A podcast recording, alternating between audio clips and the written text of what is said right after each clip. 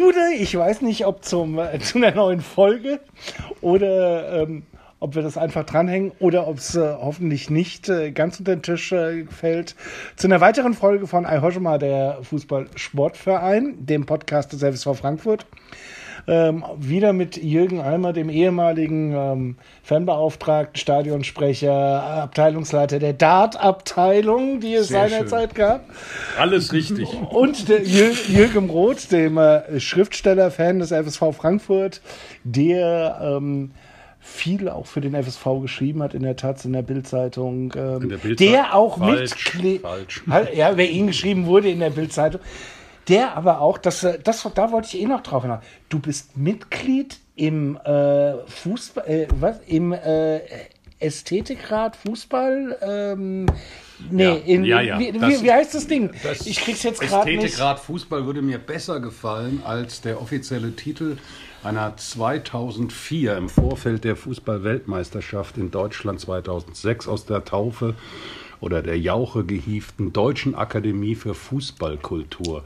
So rum, Die gibt war's. es tatsächlich und äh, ich schäme mich, aber der damalige Leiter hat mir unter äh, vorgehaltener Wasserpistole mich gezwungen beizutreten. Ich habe mich mehrfach gewehrt, bin dann tatsächlich beigetreten und stehe jetzt tatsächlich in dieser äh, halbwegs imposanten und halbwegs idiotischen Liste von äh, Mitgliedern, offiziellen Mitgliedern der Deutschen Akademie für Fußballkultur neben Edmund Stoiber und Claudia Roth. Otto Schilly ist auch dabei. Otto Schily ist auch dabei und das Einzige, was mich tröstet, dass mein Freund und einer der größten Schriftsteller deutscher Sprache, Eckhard Henscheid, auch Mitglied ist.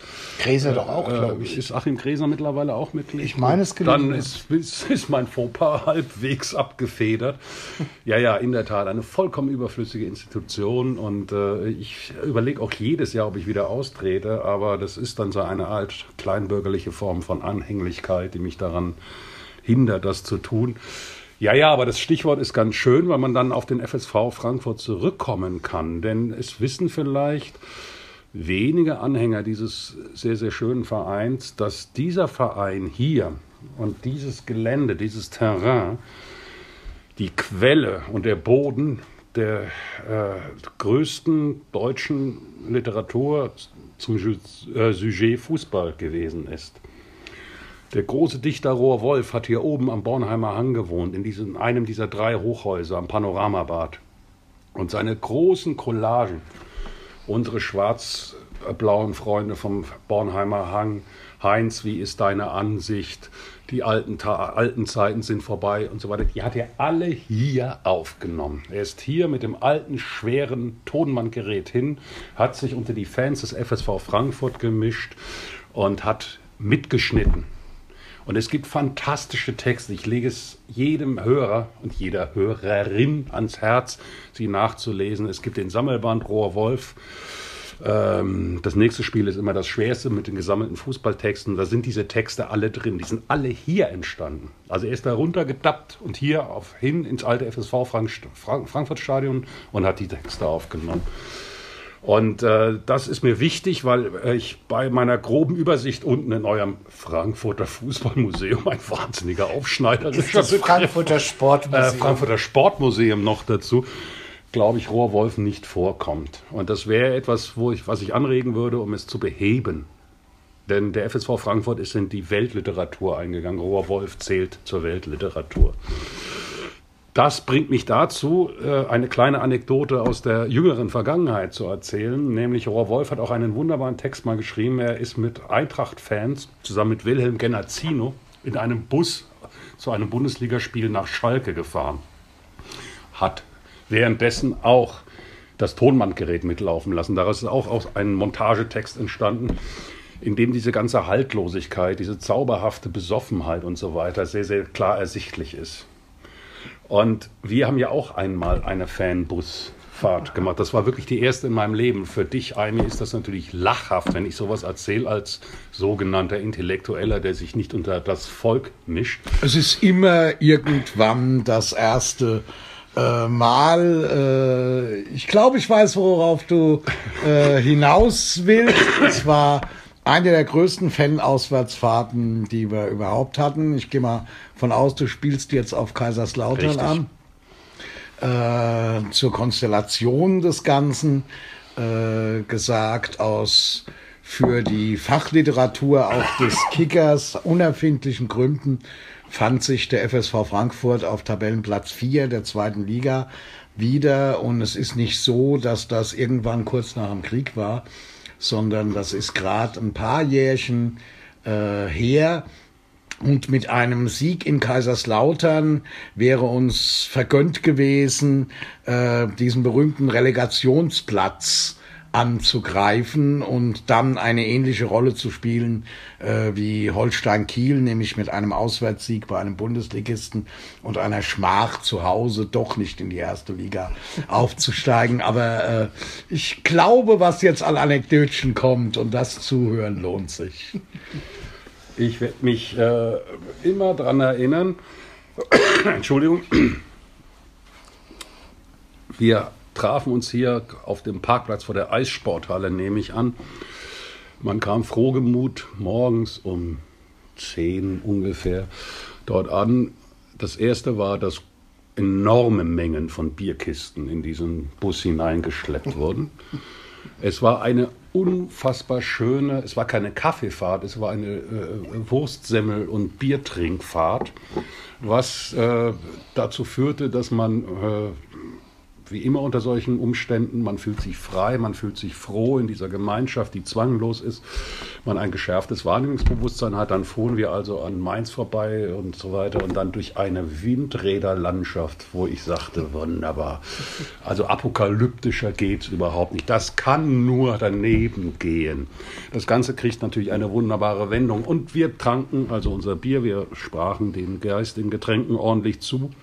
Und irgendwann fing jemand an, ich weiß nicht, wer es genau war, äh, ähm, Smoke on the Water auf We All Came Down to K-Town to see the FSV äh, umzudichten. Es ging dann noch weiter, das grölten wir dann. Und aber der Bier, die Bierzufuhr war dermaßen eminent, dass ich ziemlich oft auf diese einzige Bustoilette musste.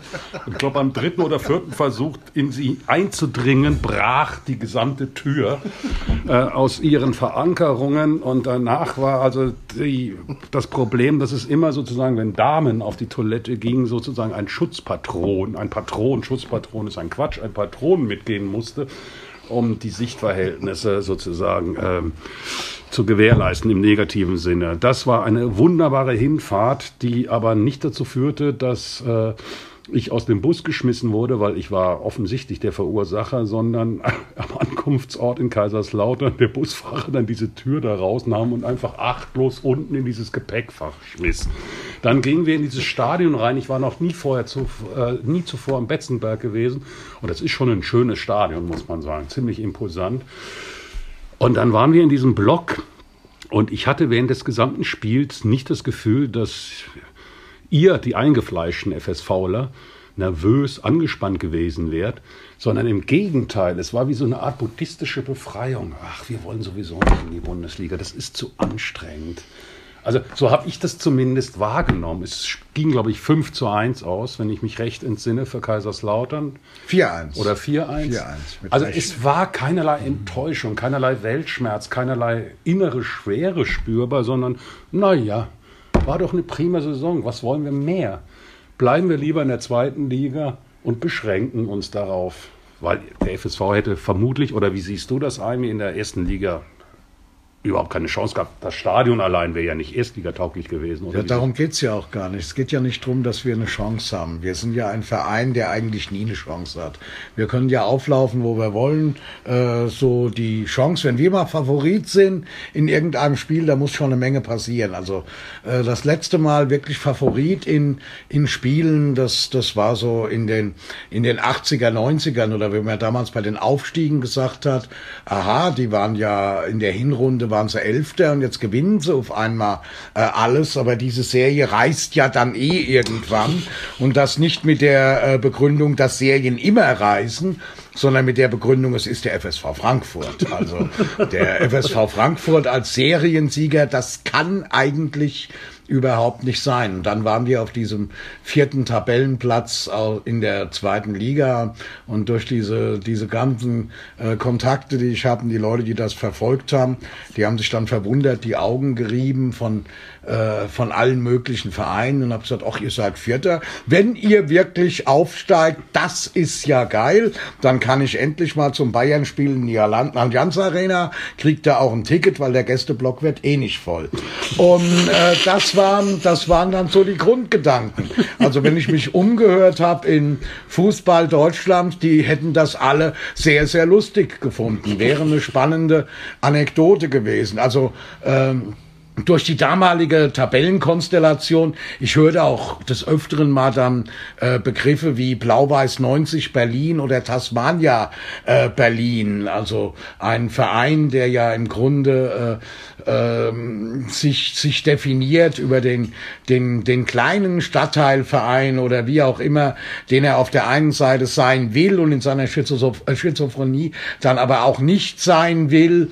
Ähm, das wird ein ewig ungeklärtes äh, Aushängeschild dieses Vereins sein, dass er sich nicht genau definiert, ist er jetzt ein Stadtteilverein oder ist er jetzt äh, ein Verein der Stadt Frankfurt und im Endeffekt ist es ja auch völlig wurscht, es ist völlig egal, äh, auf was das rauslaufen sollte. Und ich habe eben schon mitbekommen, dass durchaus Leute gesagt haben, ach, ich hätte da Sympathie, wenn der FSV Frankfurt mal in die erste Liga aufsteigt. Und äh, dein Gefühl da am Bett Schützenberg, das trifft schon, weil es war schon so, es wäre jedem scheißegal gewesen. Ja, genau. Es wäre sowas, also es war sowas wie das Aufstiegsgespenst. Ja. Und äh, äh, okay, dann kicken wir eben nächstes Jahr erste Liga. Da haben dann Leute gesagt, äh, äh, ja, aber das können wir dann nicht am Bornheimer Hang. Und dann, wie können wir nicht am Bornheimer Hang?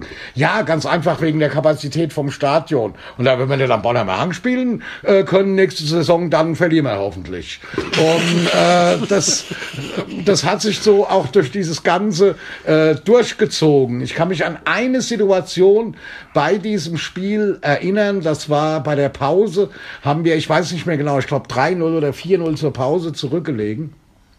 Und ich bin runtergegangen aus dem Block und stand in der Nähe der Würstchenbude und äh, mit ein paar FSV-Fans, die dann gesagt haben, äh, ja gut, war ja zu erwarten und äh, wir haben halt einen Moment geträumt und dann hat einer da gestanden und hat gesagt, aber ihr könnt sagen, was ihr wollt. Die Wurst ist gut. Die Wurst ist gut.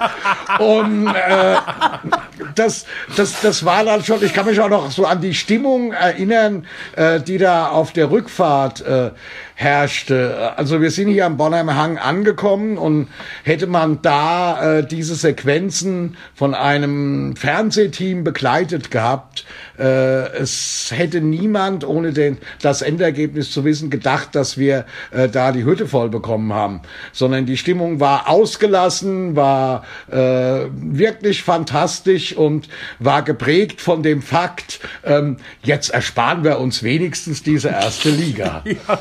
Und das war ja zu Zeiten äh, damals mit Benno Möhlmann. Wir hätten uns Jahre davor nie vorstellen können, dass ein Trainer wie Benno Möhlmann mal an den Bornheimer Hang kommt, in die in die Niederungen äh, des Stadtteils und äh, sich hier nicht nur wohlfühlt, sondern über Jahre lang auch erfolgreich gearbeitet hat. Aber Jürgen, ich glaube, zu Benno Müllmann fällt dir auch noch was Eine ein. Eine kleine Geschichte fällt mir dazu ein. Äh, ich habe das einer von mir sehr lieben Taz-Redakteurin damals erzählt, dass der Benno Müllmann hier Trainer in Frankfurt sei, beim FSV Frankfurt.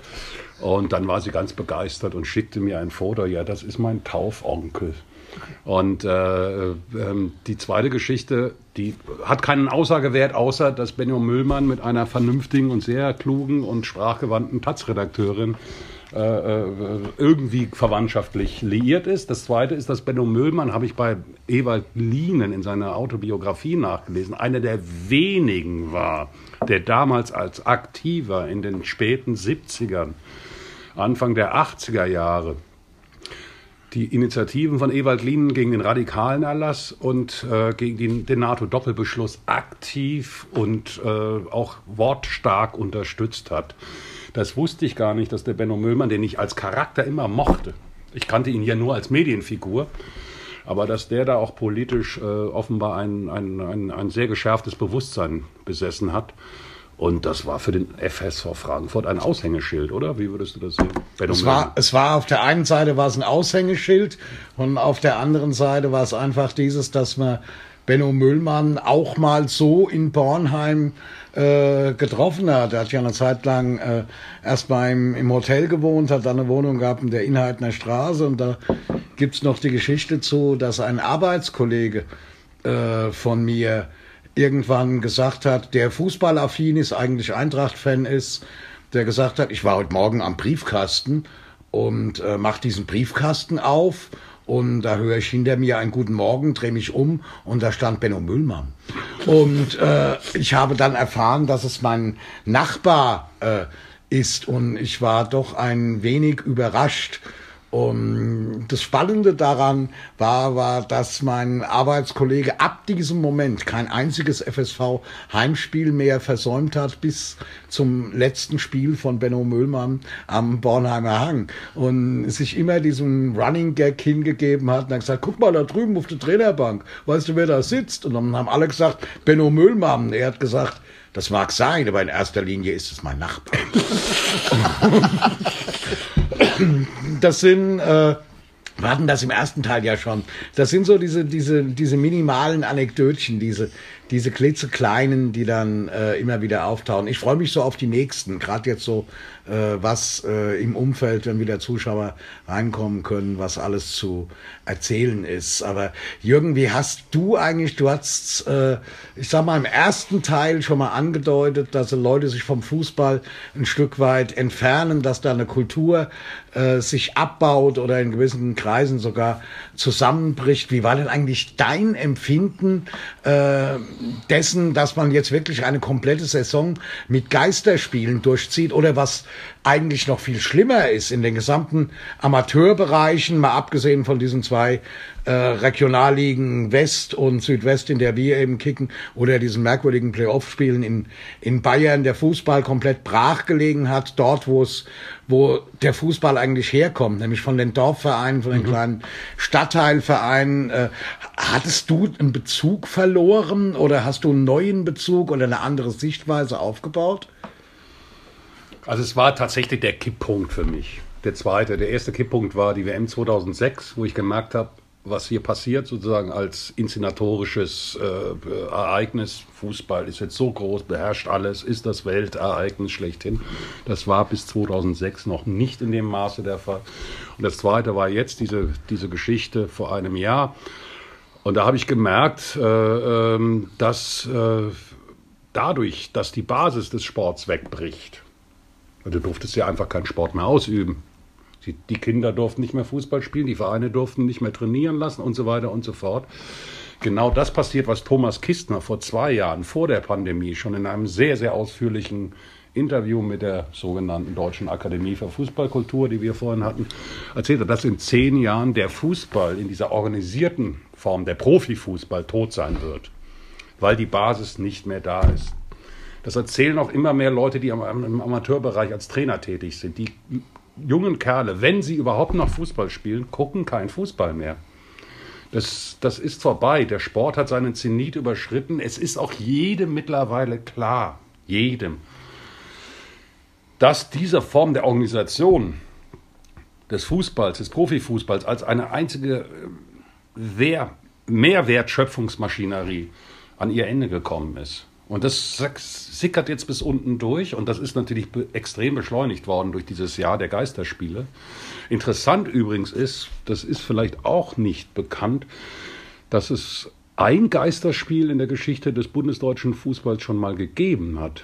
Nämlich im Januar 2004 ein Wiederholungsspiel zwischen Alemannia Aachen und dem ruhmreichen ersten FC Nürnberg.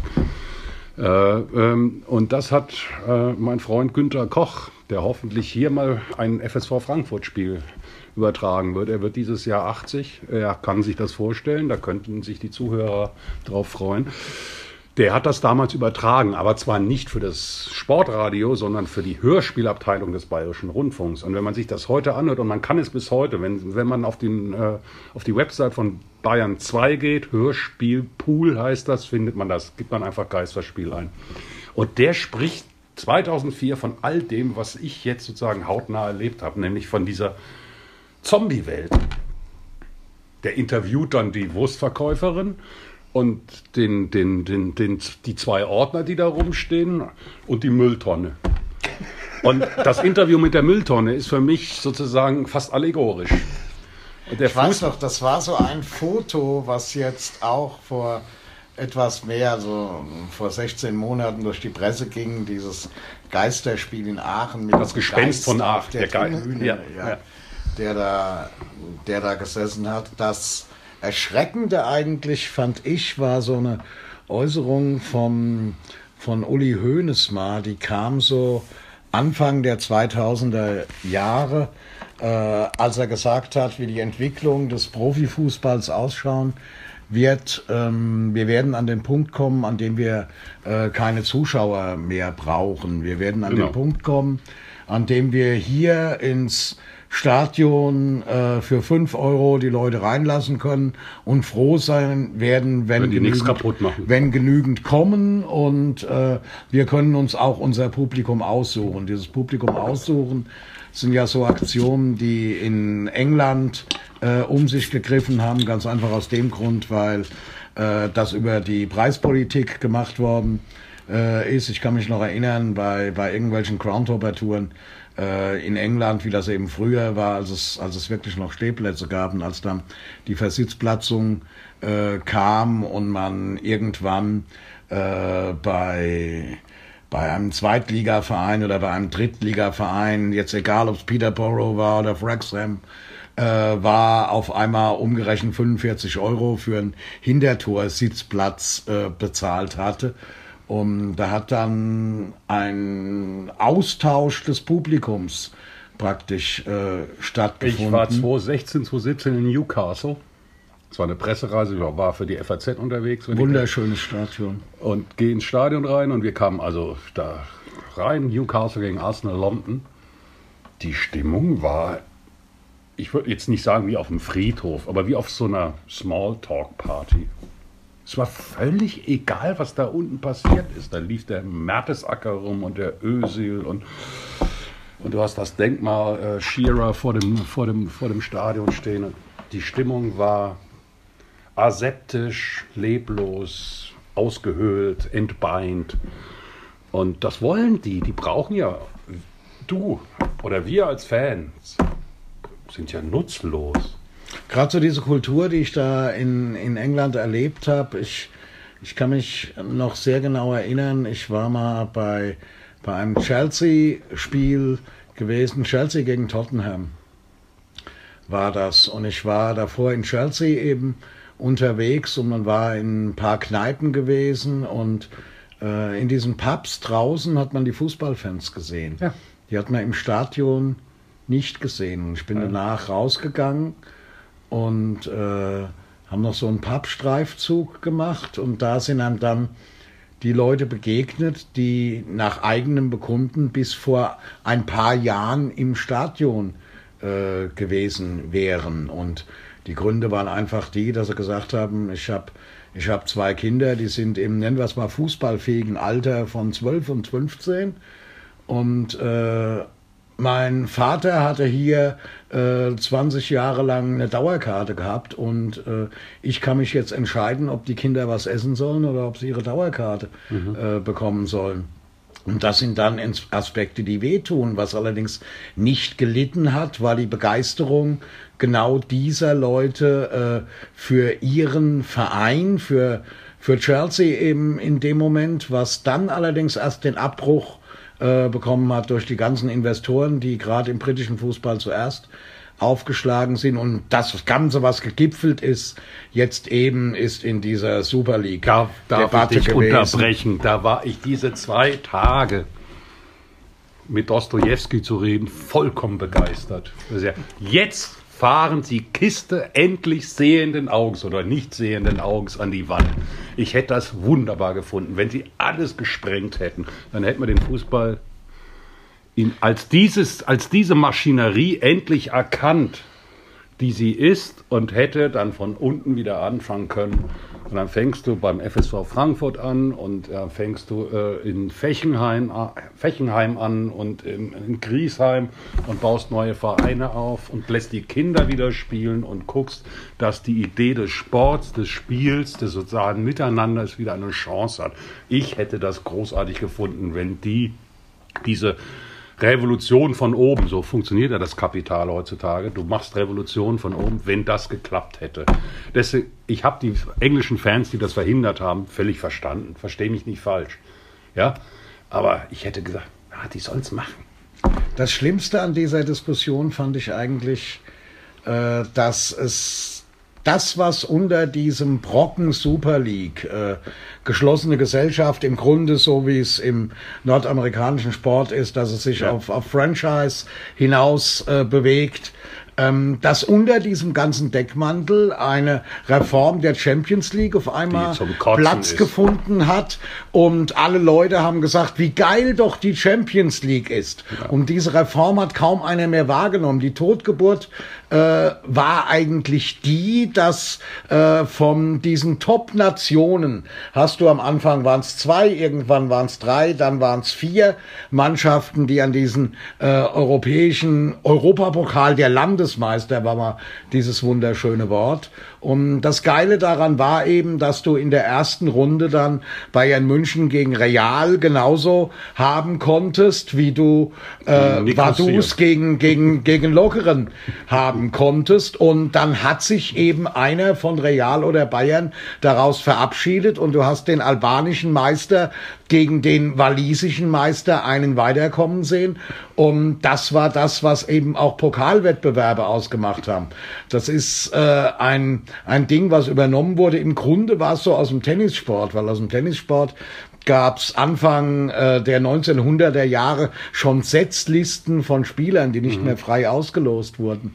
Und äh, aber dass unter diesem, dieser ganzen Diskussion der Super League man auf einmal die Champions League Reform völlig vergessen hat und äh, das Ganze dann auch noch als den Heilsbringer angesehen hat. Wir wollen unsere Champions League, unsere gute alte Champions League zurück.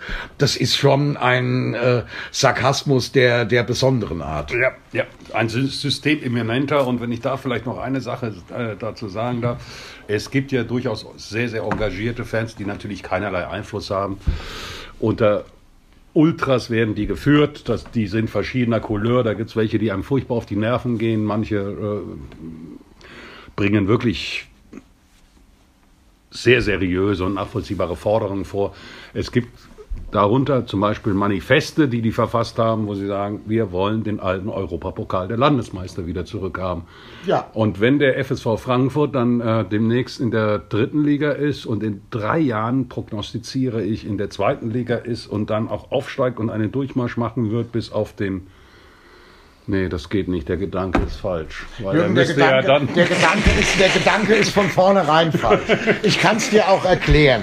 Äh, der Gedanke ist deswegen falsch, weil diese Reform natürlich auch den schönsten Europapokalwettbewerb, den es je gab, war der Europapokal der Pokalsieger.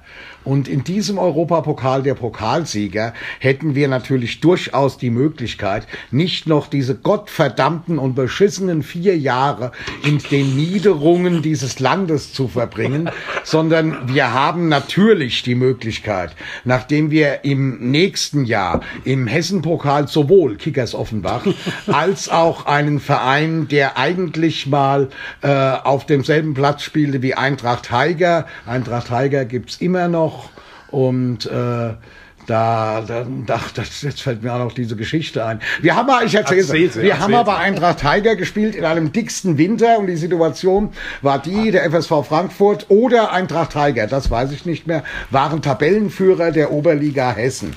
Und Eintracht Tiger hatte aufgrund äh, der äh, örtlichen Gegebenheiten im Siegerland eine Erkältungswelle zu verkraften. Das heißt, fünf Spieler mit schniefenden Nasen äh, liefen darum und es war minus zwei drei Grad. Was uns auffiel, als wir angereist waren, war ungefähr eine Dreiviertelstunde vor Spielbeginn, äh, ging die Rasensprenganlage los, was zur Folge hatte, dass pünktlich fünf Minuten vorm Spielbeginn sich größere Eisflächen auf diesem Platz der Haarvasen bildeten und das Spiel daraufhin abgesagt wurde, was wiederum zur Folge hatten, dass die Kollegen von Eintracht Tiger natürlich bei der Neuansetzung zwei Wochen später wieder genesen waren. Aber das nur am Rande. Dieser Verein, der jetzt TSV Steinbach heißt und dort äh, bei Eintracht Tiger spielt. Nee, er heißt gar nicht so. Eintracht Tiger gibt's immer noch. Äh, allerdings äh, irgendwie, äh, ohne den jetzt zu nahe zu treten, so ein bisschen äh, abgewirtschaftet, übernommen, wie auch immer. Man redet ja auch äh, vom SV Wiesbaden inzwischen, obwohl es den gibt, äh, redet man davon, weil es der SVW in Wiesbaden ist. Aber jetzt schweifen wir ab. Äh, auf jeden Fall sah es so aus, dass wir dann ja Eintracht Tiger im nächsten Jahr nicht im Hessenpokal haben, sondern den TSV Steinbach. Den natürlich glorreich im Halbfinale 4 zu 0 ausschalten und dann im Finale und ich muss es sagen, etwas überraschend gegen den KSV Baunatal, der es ins Finale geschafft hat, doch ins Elfmeterschießen geschleppt haben, das äh, mit 4 zu 2 gewannen äh, und äh, damit in den DFB-Pokal einzogen. Um zurückzukommen zum Thema, es sind gerade mal läppische zwei Jahre, um den in einem Jahr neu geschaffenen Europapokal der Pokalsieger sich berufend auf alte Qualitäten dieses Wettbewerbs wieder in Angriff zu nehmen. Und ich bin mal ganz ehrlich, dass ich mich sehr, sehr freue auf dieses erste Spiel gegen Racing Straßburg hier am Bornheimer Hang, die den Coupe de France gegen Paris Saint-Germain in einem geradezu unfassbaren Spiel mit 3 zu 2 besiegten. All das, was du jetzt gesagt hast, soll in Fußball Gottes Ohr hineingeflüstert gewesen sein. Vielen Dank. Ich bedanke mich bei euch auch. Es waren schon wieder 30 Minuten kurzweilig. Wir könnten noch eine dritte Folge eigentlich machen, aber nicht mehr heute. Ihr winkt schon ab. Ähm, vielen, vielen Dank euch beiden für eure Zeit. Vielen, vielen Dank für diese Kurzweiligkeit. Ich hoffe, euch äh, an den Empfangsgeräten hat es äh, genauso gefallen äh, wie mir, wie uns. Ähm, hier, die beiden ömmeln sich gerade weg äh, und ja, ähm, Vielen Dank euch und euch da draußen. Bis bald, unserer nächsten Folge. Ayo, schon mal. Dankeschön, der Fußball ciao. Danke. Ciao.